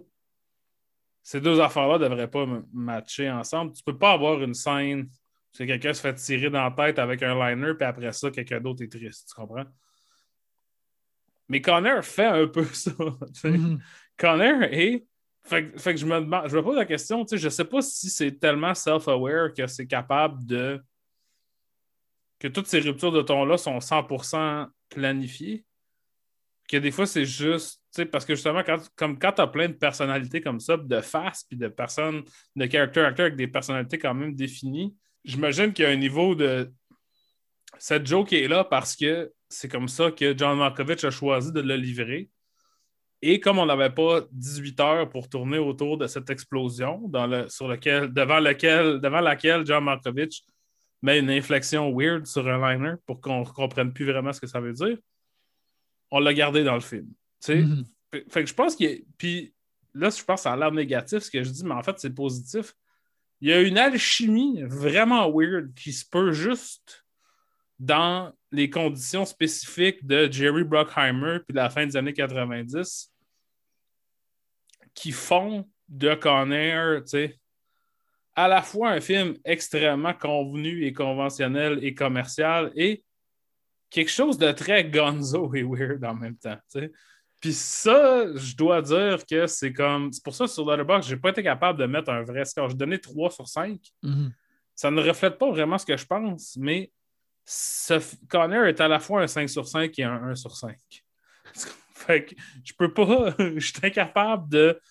Tu sais, je trouve que des notes, c'est pas absolument nécessaire de noter des films.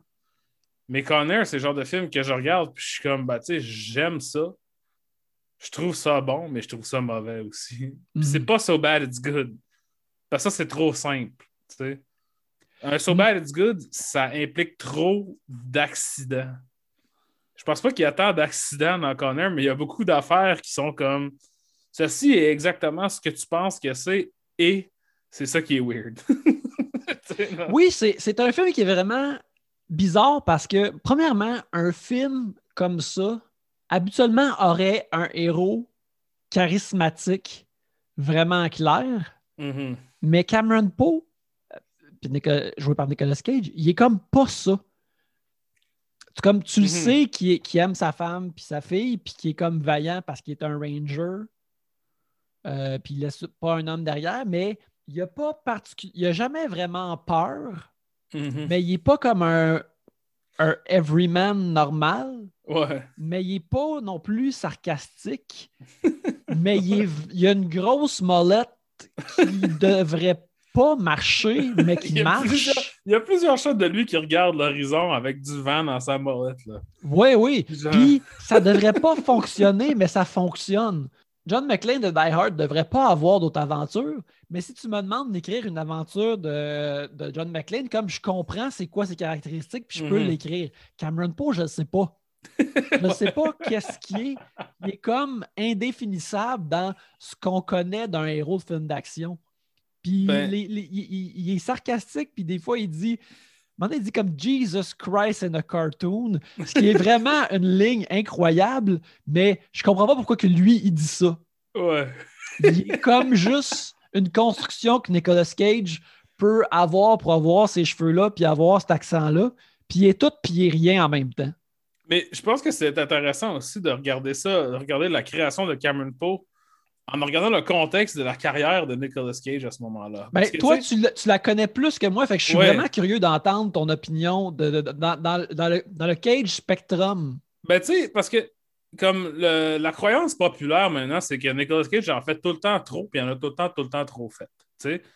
Et il y a vraiment une période, tu peux regarder Nicolas Cage, puis au début, là, quand il est dans, euh, ben, dans Outsiders puis Rumblefish, il est, il est très peu dedans, là, mais sais, c'est, mettons, Vampire's Kiss, qui, est comme considéré comme euh, la, création de, du wacky Nicolas Cage, tu sais. Quoi que je te dirais que Raising Arizona puis Moonstruck aussi sont ça, mais tu sais, ça, c'est plus des films humoristiques. Fait que, ça se développe au début de façon humoristique. Tu toutes les affaires wacky de Nicolas Cage du début de sa carrière, ils ont, une, edge de comédie. Sauf que là, c'est quand ça commence à début des années 90, il fait des films d'action, mais aussi des films de David Lynch. Il fait, il fait un peu tout. C'est un acteur un peu polyvalent de la façon que beaucoup d'acteurs étaient dans les années 90. Mais une chose très importante arrive en 1995. Il gagne un Oscar pour Leaving Las Vegas.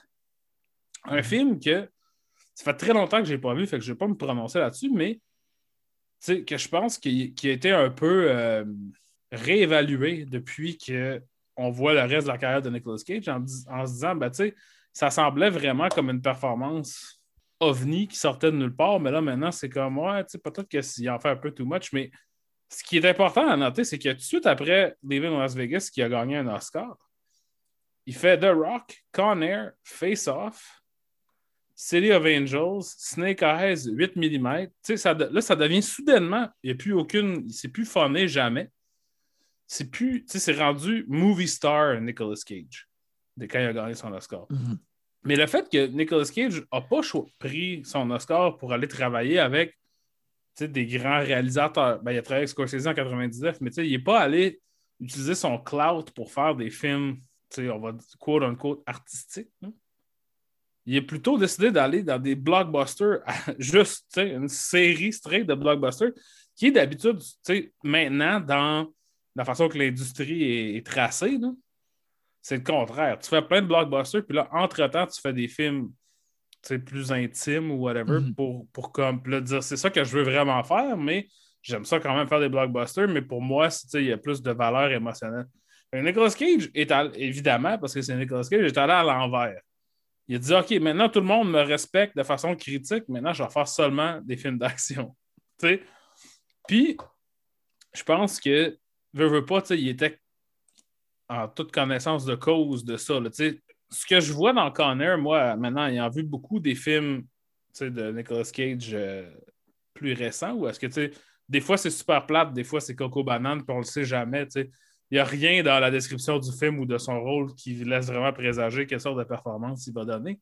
Il y a un- une certaine adaptation dans Conner. Tu sais, t'es comme, je suis pas sûr que Nicolas Cage, il est vraiment, une chose là, qui est certaine de- des films poches de Nicolas Cage maintenant, c'est que Nicolas Cage sait exactement qu'est-ce qu'il est en train de faire.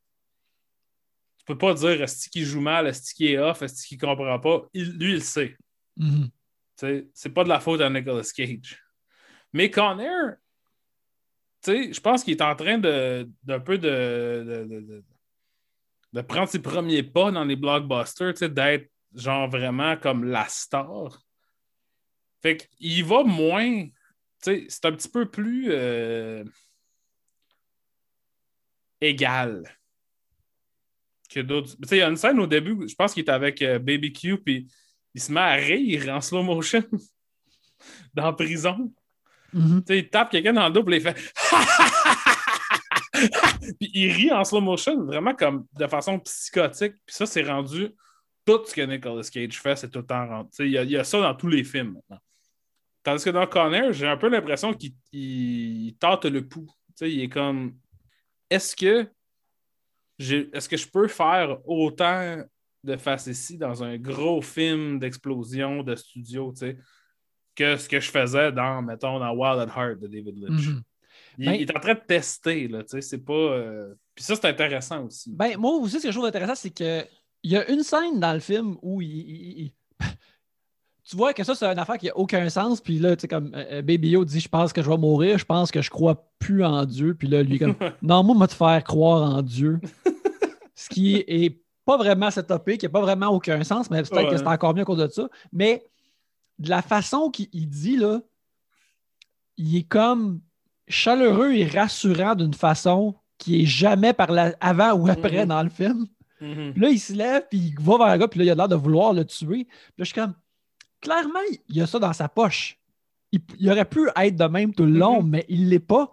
Il l'a juste choisi pour ce moment-là, puis le reste du temps, il est comme pas anti-charismatique, mais il a clairement décidé que Cameron Poe n'est pas nécessairement charismatique. Il est pas aimable. Il est tu sais, pas- clairement aimable de façon à ce que maintenant, habituellement, les vedettes dans un film d'action voudraient être aimables.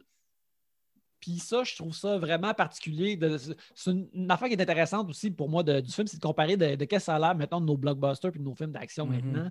Puis comment qui est un, protagoniste super étrange. La plupart des, des- des méchants pourraient encore exister maintenant. Euh, Ouais. ils, ont- ils ont- ils ont- ils se font insuffler une certaine vie par, parce que tu sais, t'as Buscemi dans le mix, puis t'as Mhm. t'as, euh, MC Gainey aussi qui est là. Euh, MC Gainey que j'adore tout le temps voir dans n'importe quoi, je trouve qu'il est vraiment écœurant. Ouais, il est Euh, souvent en bedaine. hein. Il est beaucoup en bedaine, MC Guinée. J'ai remarqué ça. Genre, dans Connor, il n'y a pas besoin d'être en bedaine, mais il l'est. il est C'est souvent. comme, ah ouais, ce dude-là aime ça être en bedaine ou genre Nubat dans Sideways d'Alexander Payne. Écoute, Question, question pénis pour euh, le ciné quiz si jamais il revient. là. quand il reviendra. Le pénis d'MC MC Guinée, il est dans Sideways, amis. D'ailleurs, Michael T. euh, Williamson et MC Gainey, des, des, des, euh, des- des- personnages récurrents dans Justified, qui est aussi, Ah, dont ben j'ai oui, parlé auparavant. Une autre belle, un show qui est une belle parade de face aussi. Euh, ça me. Euh, mais mais, mais c'est ça, tu sais, les personnages peuvent être portés, comme on dit dans les jeux vidéo, euh, de- à notre époque, mais Cameron Poe, là, c'est juste comme. Pourquoi? Qu'est-ce qu'est-ce qui se passe? C'est qui? Pourquoi? Comment? Ouais, exact. Puis une affaire que je veux aussi souligner, c'est comment euh, euh, John Cusack, qui est Oui. un genre de, de, de, de- essentiellement un sidekick, Mhm. mais il est vraiment fucking bon. parce qu'avec Cole Meany qui est là, il peut jouer comme toutes ses forces, dude cool, anti-autorité. Mhm. Mais en même temps, il livre tellement de charabia de sur comment le Conair fonctionne, puis toutes Ouais. ces affaires-là, puis de faire sa propre enquête. Il est vraiment, vraiment cool. Puis je trouve qu'il est vraiment bon. Puis je suis. faut croire qu'autant que je l'aime, je n'ai pas suivi autant sa carrière, mais me semble que il aurait dû. Peut-être que euh, Identity est ça, mais tu sais, un dude, un, un- un- un détective euh, euh, euh, nerveux qui découvre des affaires, me semble qu'il aurait dû avoir une carrière pleine Ouais. avec ça. Ben, tu sais, plusieurs choses à noter. Première chose à noter avant que j'oublie. John Cusack porte des sandales avec des bas. Il est habillé couleur crème avec des sandales, avec des bas. Un- une, une décision de look que je peux juste imaginer qui vient de lui-même. Ouais, ça, c'est clair. Deuxième chose, apparemment que John Cusack déteste Conair. Mhm. Il déteste avoir fait partie de ça, puis il déteste en parler. Il- apparemment, il n'a pas participé à la promo du film quand le film est sorti. Ou très peu, genre le moins possible. Troisième chose à noter, des détectives, là, John Cusack en joue maintenant à pelleter dans des films de marde. Ah. Et il est rendu dark et sans humour et sans comme. Il y a quand même une angoisse inhérente de John Cusack. John Cusack a tout à l'air d'être un peu mal à l'aise d'être là où il est. C'est jamais, il est jamais comme. Même quand il est confiant, il est pas à l'aise. Puis là, maintenant, il fait plus ça. Maintenant, il est genre, j'ai un long trench, puis euh, je suis un gars qui parle de même, puis euh, je regarde des photos de cadavres. Puis il y a un film qui s'appelle The Factory. Euh, qui est un film qui a été tourné à Montréal, qui est un film de policier, de comme, ah, tu sais, il y a des filles qui disparaissent, tout ça, puis il faut. Puis John Cusack, puis je me souviens quand ils ont tourné ça, ça sorti- c'est sorti comme en 2012, mais ils l'ont tourné quand j'étais à l'université, comme en 2007. Tu sais, Ça, ça a pris longtemps à sortir. Puis j'étais comme, ça va être cool, ça va être bon, un film de détective avec John Cusack. Puis finalement, le produit final, ça pourrait être un film de détective avec littéralement n'importe qui dedans Mhm. ça pourrait être Michael Madsen, Tom Sizemore, ça pourrait être n'importe qui de ces dudes avec euh, des cheveux en brosse euh, qui ont fait 12 films par année de 98 à 2005. Mhm. Eric Roberts, whatever. Fait que, tu sais, je pense que c'est quelque chose que, à en juger par la carrière éventuelle de John Cusack, dont il voulait se défaire spécifiquement, ce qui le rendait bon, il aime pas ça. Parce qu'il en fait très peu maintenant, il en fait presque pas, tu sais, comme la personnalité que nous, on associe comme étant quasiment la vraie personnalité de John Cusack, parce que, tu sais, on la revoit apparaître dans d'autres films, elle n'est plus là. Mhm. Tu sais, je sais pas qu'est-ce qui se passe. T'as raison que, tu sais, euh, il est vraiment surqualifié pour ce film-là, genre. Comme beaucoup des gens dans le film, dans le fond, tu sais. Comme un film comme Conner maintenant, il n'y aurait jamais autant de bons acteurs dedans. c'est sûr que non. Mais c'est ça, on dirait qu'il il- il a travaillé activement pour s'éloigner de ça, tu sais. Non, on dirait que ça prendrait genre. Faut que ça prenne Tarantino, genre, pour le ramener dans, dans ses anciennes Ouais. bases, puis qu'il donne un rôle intéressant ou euh, Mhm. qui, qui, qui- qui saute dans une grosse machine de blockbuster, mais on dirait qu'il va pas faire ça. Mais en tout cas, ben, clairement, apparemment, il n'a pas aimé ça light à cause de Conner. Ouais, c'est ça. Mais je pense pas que Conner, tu sais, à force de le regarder, je ne pense pas que c'est un film qui avait l'air le fun à tourner non plus. Tu sais, il y a- il y, a beaucoup, beaucoup d'affaires. Justement, avec John Cusack, il y a une scène où que John Cusack parle à la femme de Nicolas Cage et sa fille dans son bureau. Mhm. Puis c'est agressivement éclairé pour qu'on voit les, euh, les ombres des lattes de, du store. là. Oui, oui, c'est comme film noir, mais c'est comme en plein jour en même temps. Exact. Puis ça, c'est ce que je trouve. Tu sais, je trouve ça, ça a été long. Là. Ça, c'est- designé. là. C'est vraiment genre façonné comme éclairage.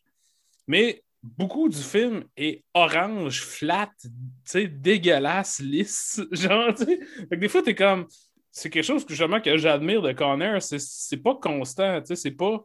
Toutes les scènes, ça ressemble pas. Les performances matchent pas. C'est très incongru, beaucoup dans, dans le look, dans les performances, dans le ton. Puis, tu sais, j'aime ça pour vrai. Je trouve que ça fait bien, mais tu sais, ça pourrait aussi être un désastre. tu sais.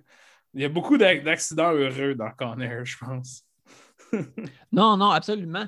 Ben, justement, on, en parle un peu, mais tu sais, c'est clair que, premièrement, tu sais, c'est réalisé par Simon West qui a pas fait mieux dans sa Non, carrière. c'est son premier film. En fait, c'est son premier film, mais lui il était connu parce qu'il réalisait des vidéoclips. Mhm. Et il a réalisé un vidéoclip quand même qui est passé à l'histoire. Est-ce que tu sais c'est quoi, Yannick? Euh, non, je ne me suis pas renseigné, c'est quoi? C'est- Ben, c'est possiblement le vidéoclip de l'Internet, c'est-à-dire Never Gonna Give You Up, Oh Rick là Astley. là! et réalisé par Simon West. Oh tabarnak! Et tu, tu le vois aussi, tu Never Gonna Give You Up, ça, ça vibe très visuellement comme Con Air, honnêtement, sans les gros avions et les explosions, mais tu sais, la, la boucane, puis la lumière, toutes ces affaires-là. Mais oui, non, effectivement, là maintenant, Simon West, il a eu quand même une bonne carrière. là. Il a fait The General's Daughter, qui était quand même un gros film, le premier Tomb Raider. Mhm. Là, ça se corse immédiatement. When a Stranger Calls, qui est comme un slasher de marde, ça n'a pas rapport, là, je sais pas. En tout cas, The Mechanic, le remake de The Mechanic avec Jason Statham, Expendables 2. Que j'ai vu, mais que, mon seul souvenir, c'est comme, ah, c'est meilleur que le premier, mais ouais, c'est ça. C'est le me meilleur des trois, mais ça veut rien dire. mais ouais, c'est ça. Puis visuellement, tu sais, je pense pas à des Mhm. Expendables comme je me rappelle de Conner, même après l'avoir vu à Macamic en 97. Puis après ça, il a fait Stolen avec euh, Nicolas Cage. Mhm. Fait après ça, Wild Card qui est avec Jason Statham. Fait que là, tu vois qu'il est comme rendu un peu sur un carcan. Mhm. Euh, Stratton, qui est un film euh, avec euh, Dominic Cooper. Gunshy, oh, un film que j'ai vu avec Antonio Banderas, qui est une comédie d'action de marde d'Antonio Banderas, qui est une rockstar qui boit de la bière dans un, sur un sidou, là, genre. Là, maintenant, depuis, depuis 2019, il fait des films, des blockbusters en Chine. Ah. Simon West est comme avec Rennie Harlan, qui fait également ça. Ils font des films style américain des années 90, mais en Chine. Fait que, tu sais, c'est vrai que Connor, ça part quand même une carrière en grand. Il a quand même une, une, une solide carrière de studio. Mhm. Quoique, aucun film dont je me souviens, à part peut-être Expendables 2. Fait que, tu sais, c'est pas... C'est pas reluisant, mais c'est pas non plus gênant, là, je Mhm. pense. Mais, mais, mais là, là, avec tout ça, là, comme là, euh, on a comme réapprécié Conner. Mhm. Puis c'est vraiment le fun, puis c'est euh, euh, c'est bien fait. Puis une partie de ça qu'on aime Conner, c'est aussi de voir comment les blockbusters modernes ont aussi changé, tu sais. Mhm. Fait que là, dans 15 ans, pendant qu'on continue à faire des voyeurs de vue pendant 15 ans, Mhm. Évidemment. on, on, on, on va-tu être comme, hey, ça fait du guts pareil, le Snyder Cut. On, on, va-tu parler de Zack Snyder puis de, de- du monde maintenant? euh, est-ce qu'on est destiné à, à- à- à tout le temps euh, capoter sur l'incongruité du passé, Alex? Ou, euh, Euh, J'espère que non, mais je crains que oui. ah. parce que pour vrai, tu sais, parce que tu sais, Connor, ça fait quand même longtemps, ça fait 23, presque 24 ans. Mhm. Ben, tu sais, nous, toi et moi, on n'a pas le même âge, mais tu sais, c'est quand même à un âge où on s'en rappelle de cette époque-là. Ouais. Je me rappelle que personne n'était comme quel film incongru et étrange. Tout le monde disait, ouais, c'est comme une autre affaire à gros budget de studio, c'est niaiseux, tout pète. Ce qui n'est pas faux, c'est ça aussi, là. Mais avec le recul, on, a- on se rend compte qu'on a assisté à un certain âge d'or des affaires ridicules ou tout pète. Mhm. Tu sais, Où ce que on a l'impression, en tout cas, qu'il y avait une liberté à cette époque-là qu'il n'y a pas maintenant. Après ça, je ne sais pas si c'est réellement une liberté ou que les mœurs sont simplement changées. Tu sais, que, mettons, qu'est-ce qu'on privilégie, puis que- qu'est-ce qui concerne les gens qui font des films n'a pas changé. Tu sais. Mhm. Fait que, tu sais, oui, aussi weird que quand j'ai écouté, juste avant d'écouter Connor la semaine passée, Ricochet avec Denzel Washington. Je sais pas si t'as déjà, tu, connais ce film. Ça me dit rien. Euh, C'est un film dans lequel euh, Kevin Pollak et Denzel Washington sont des policiers. Ah oui, ça, tu m'en as parlé, par exemple. que- Ouais. que M. Paulek euh, euh, buste ses, ses, ses- Ouais, ses il- imitations rapidement. Il fait un Colombo et un Shatner dans les 15 premières minutes. Mais ils sont. Ils arrêtent euh, John Lithgow pendant qu'il fait un vol de banque ou de bijouterie, me semble. Mettre John Lithgow en prison. Fait que là, John Lithgow est en prison, mettons, 8 ans. Et tout ce qu'il veut, c'est se venger. sur Denzel Washington parce que Denzel Washington il a pris sa vie. Denzel Washington devient le district attorney entre-temps. Éventuellement, John Edgar sort de prison et là, il veut tuer. C'est plus Hitchcockien, là, tu sais, dans- c'est un film d'action plus thriller dans le sens que, tu sais, euh, John Edgar lui, euh, lui tend plein de pièges et le met dans des situations où est-ce que, tu sais, il- comme il y a un peu de, de- de- de chantage, là, des trucs comme ça. Mais ça aussi, de le regarder, puis ça, c'est réalisé par Russell Mulcahy, qui est euh, le gars qui a fait Highlander, là, entre autres Mhm. qui est aussi un gars qui vient un peu de- du monde euh, du- des vidéoclips. Puis ça aussi, je regardais, puis j'étais comme, Asti, ça, c'est. stylistiquement, c'est wild. Là. Tu sais, Ça n'a aucun. C'est très, très, très appuyé, puis euh, surjoué, surfait, suréclairé. Puis, honnêtement, tout ce que ça veut dire, je pense, c'est, tu sais, je pense que là, on est assez loin des années 90 pour leur définir un style propre. Ça fait assez longtemps qu'on peut dire ah, dans ce temps-là, c'était comme ça, plutôt que genre, c'est encore un peu comme ça. Parce que ça arrive même, tu sais, des- il y a des films que je vois, que j'ai vus au début de ma carrière de critique, là, comme en 2014, que je revois, puis je suis comme, ouh, c'est lettre, tu sais, ouh, visuellement, c'est plus de la merde que ce que je pensais, puis j'avais pas vraiment accroché là-dessus parce que, tu sais, quand tu es dans le moment, tu peux pas vraiment voir. Puis, fait que je pense que Connor, ça ressemble un peu à ça aussi, tu sais, dans le sens que je pense pas que c'est complètement Coco Banane pour la mouvance des films d'action de la fin des années 90. Mais si, si on le prend de façon isolée maintenant, on est comme Waouh, qu'est-ce qui se passait? Genre, maudit qui en fumait du bon, whatever, tu sais. Il en sniffait du bon, plus. euh, Brockheimer, puis tout ça. Brockheimer puis Don Simpson qui est mort d'une crise de cœur euh, juste avant Connor. Mhm. Euh, Fait que c'est ça, tu sais, je, suis pas prêt à dire que c'est réellement comme radical, là, tu sais, de, de la façon que ça déconstruit le film d'action, mais c'est un excellent exemple des genres d'excès qu'on pouvait mettre à l'avant là, euh, à cette époque-là. Oui. Oui, absolument. Ben, regarde, euh, je pense qu'on va, à moins que tu aies d'autres choses à dire, je pense qu'on va terminer là-dessus. Non, je pense que c'est ça. Je pense que c'est ça. Pas mal, Fait euh, que, on va parler de la toune. Je voulais parler qu'on parle brièvement avant. oui, oui, oui. de oui. la toune de Leanne Rimes. Oui, Will I as Live par- Without tu You. en as parlé au début, puis là, je voulais revenir là-dessus.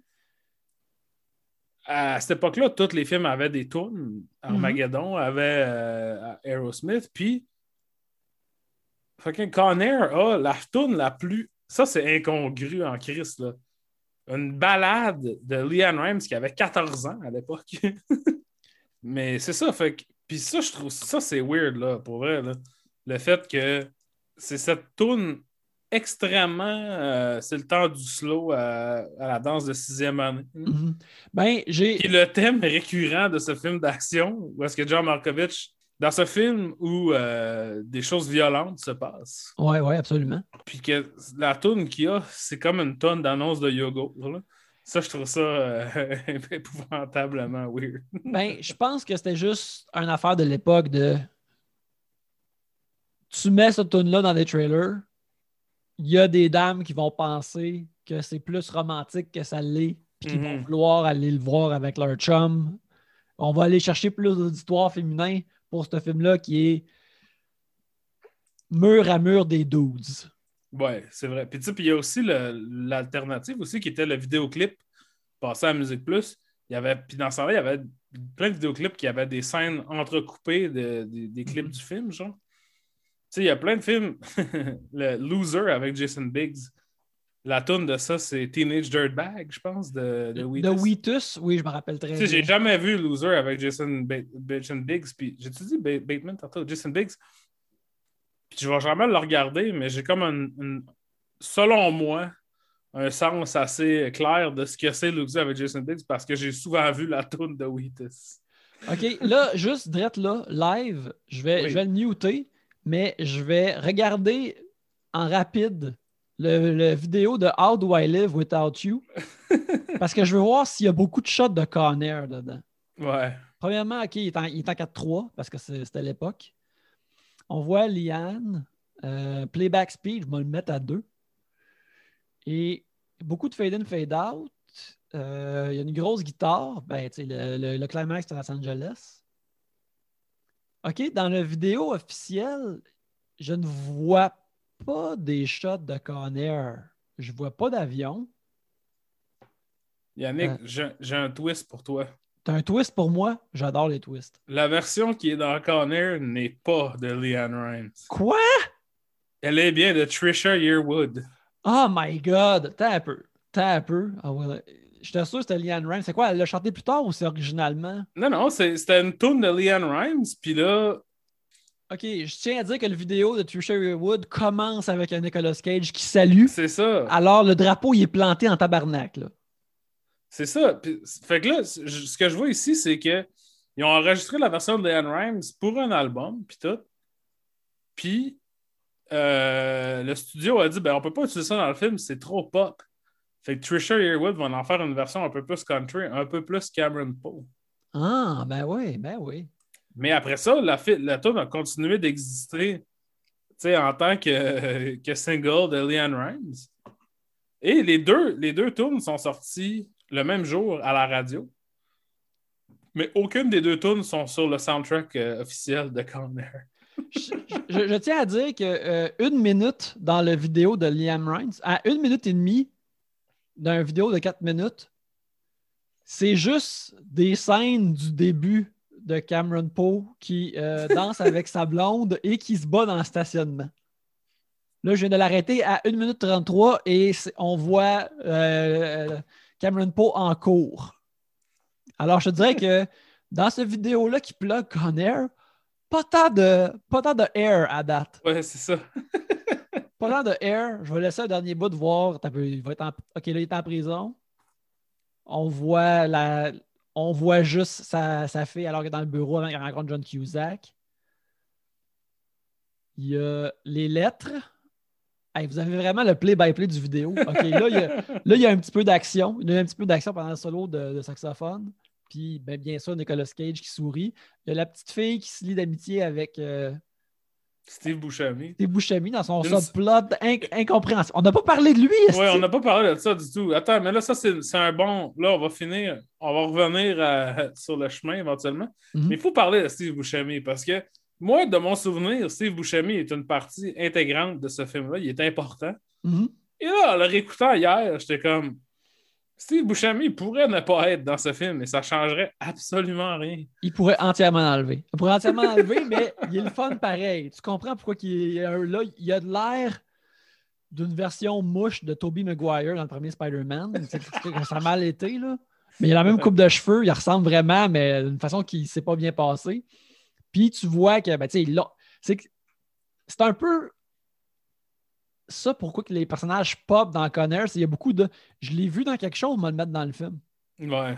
Puis clairement, Steve Buscemi dans son rôle d'Hannibal. Aussi, quelqu'un dit Ah, ça serait cool qu'il y ait un, un genre de Hannibal Lecter sur l'avion. Ben, Ouais, mais c'est Steve Buscemi. Puis c'est juste ça. Ça, c'est une autre affaire très années 90. Là. Les personnages de soutien qui, qui font de la philosophie. Ouais, ouais. Tu sais, ouais. qui s'assoient devant, derrière, à côté du personnage principal, puis ils sont comme Ne penses-tu pas que c'est plutôt con de travailler dans un bureau toute ta vie? Quand tu pourrais. Peut-être que c'est toi qui es vraiment fou qui travaille dans. Tu sais, des, des genres de philosophie. De... Il y a beaucoup de personnages de soutien euh, un peu euh, nihilistes, fatalistes, là, Ouais. des, des films des années 90 qui apparaissent pour ça. Un petit commentaire thématique. Tu es comme Ah, ouais. Il représente le thème. Puis je pense que tu sais, c'est sûr que Connor, ça a été mieux pour la carrière de Steve Buscemi que Fargo. là. Mhm. Je sais que ça sonne absurde à dire, mais il y a tellement plus de monde qui ont vu Connor. Tu sais, il y a tellement eu plus de meetings pour des gros films euh, de Steve Buscemi à cause de Connor que de Fargo. Que genre, je- j'y en veux pas, mais il n'y a vraiment pas rapport dans ce film-là. Il, il pourrait aussi pas y être. Mhm. Bon, euh, euh, ben absolument. Puis, ben, c'est clairement comme quelqu'un l'a vu dans Fargo. Puis, comme, hey, ce gars-là, ce gars-là, on, on le rajoute. On le rajoute. Euh, regarde, là, je pense qu'il faut qu'on finisse pour de vrai. Ouais. Euh, Ça fait un petit bout, ultimement- là, euh, qu'on enregistre. Connor, très bon. Euh, si vous ne l'avez pas vu, regardez-le. Disney Plus Star. En vrai. La semaine prochaine, Alex, on regarde quoi? Ben écoute, je l'ai je l'ai droppé tantôt. On va regarder Armageddon. Armageddon, à cause Parce de- que- du, du bon Bush, euh, Steve Buscemi, qui nous Ben amène oui. dans Armageddon. Dabouche. Parce que, oui, puis aussi, ben, là, on approche du Snyder Cut. On est à quelques semaines. On ne peut pas trop s'éloigner du Mhm. Snyder Cut. Et donc, on va aller voir notre ami Big Ben Affleck. Big Ben Affleck. Et on va, spoiler alert, suivre Big Ben Affleck jusqu'au Snyder Cut. Mhm. Alors, euh, Vous êtes à Londres? Armageddon, un film que j'ai vu peut-être moins que Con Air. Je n'ai pas vu Armageddon. Jamais? Encore. Jamais. Mais je te Ah, dirais que euh, quand l'année qui est sortie, j'étais souvent au cinéma cependant, fait que j'ai vu le trailer en masse. Fait que par un Mhm. bout, j'étais comme, je pense que je l'ai vu. Mais euh, je ne l'ai jamais vu en entier. J'ai vu des bouts. J'ai vu, vu des 15 minutes, mettons, à la TV sur le câble. Ouais. Disparate. Moi, je l'ai pas. Ben, moi, j'avais ça avec Con Air aussi. J'ai vu Con Air une fois quand c'est sorti à super écran chez mon voisin. Puis après, j'ai vu la scène dans la cale où ce que Cameron Poe se bat avec euh, Billy Blaster, là, Billy Mhm. Blastoff, whatever, Nick Chinman. Ça, je pense comme sept fois. Quand j'ouvrais la TV et il y avait Con Air à la TV, c'était tout le temps cette scène-là. Armageddon, c'est un peu ça aussi que j'ai. C'est comme. Je me souviens de Billy Bob Thornton, qui est comme, euh, me semble, un gars du Air Control, là, Air Traffic Control, whatever. Mhm. un gars qui est devant des écrans puis des, des moniteurs, mais sinon, je ne l'ai pas vu là, de, en 23 ans. Ben, moi, j'ai hâte de le voir. J'ai hâte de le voir euh, parce que c'est quelque chose qui manquait à ma culture. J'ai vu beaucoup de Michael Bay, mais je n'ai pas vu ça. Alors, Mhm. revenez-nous la semaine prochaine. Alors, You Don't Want to Miss a Thing de cet épisode vrai, ça, sur euh, Armageddon. Ne fermez-vous pas vos yeux. Mais en attendant, Alex, les gens, ils te trouvent où? sur cultmontreal.com, euh, sur twitter.com slash Alex Rose, deux petites barres en dessous, et sur Instagram et Letterboxd, je suis Why Does It Exist? Et pour ma part, c'est Yannick Belzil sur Twitter, sur Instagram de dessin et sur Letterboxd où il y a mes opinions. Euh, aussi euh, au podcast Trois bières. Et si euh, vous appréciez les voyeurs de vue, veuillez vous abonner à la chaîne YouTube. Laissez-nous un Mhm. 5 étoiles sur Apple Podcast et même une review. Ça nous aide à être vus sur, euh, dans les algorithmes. Mais en attendant, On tient à remercier aussi Michel Onéré qui fait la- les chansons thèmes euh, que vous entendez au début et à la fin de l'épisode. Oui, oui, c'est douce mélodie qui vous, qui vous berce euh, vers et euh, qui vous éloigne des voyeurs de vue. Mais euh, en attendant, merci beaucoup de nous avoir écoutés et allez voir des vues. Yeah!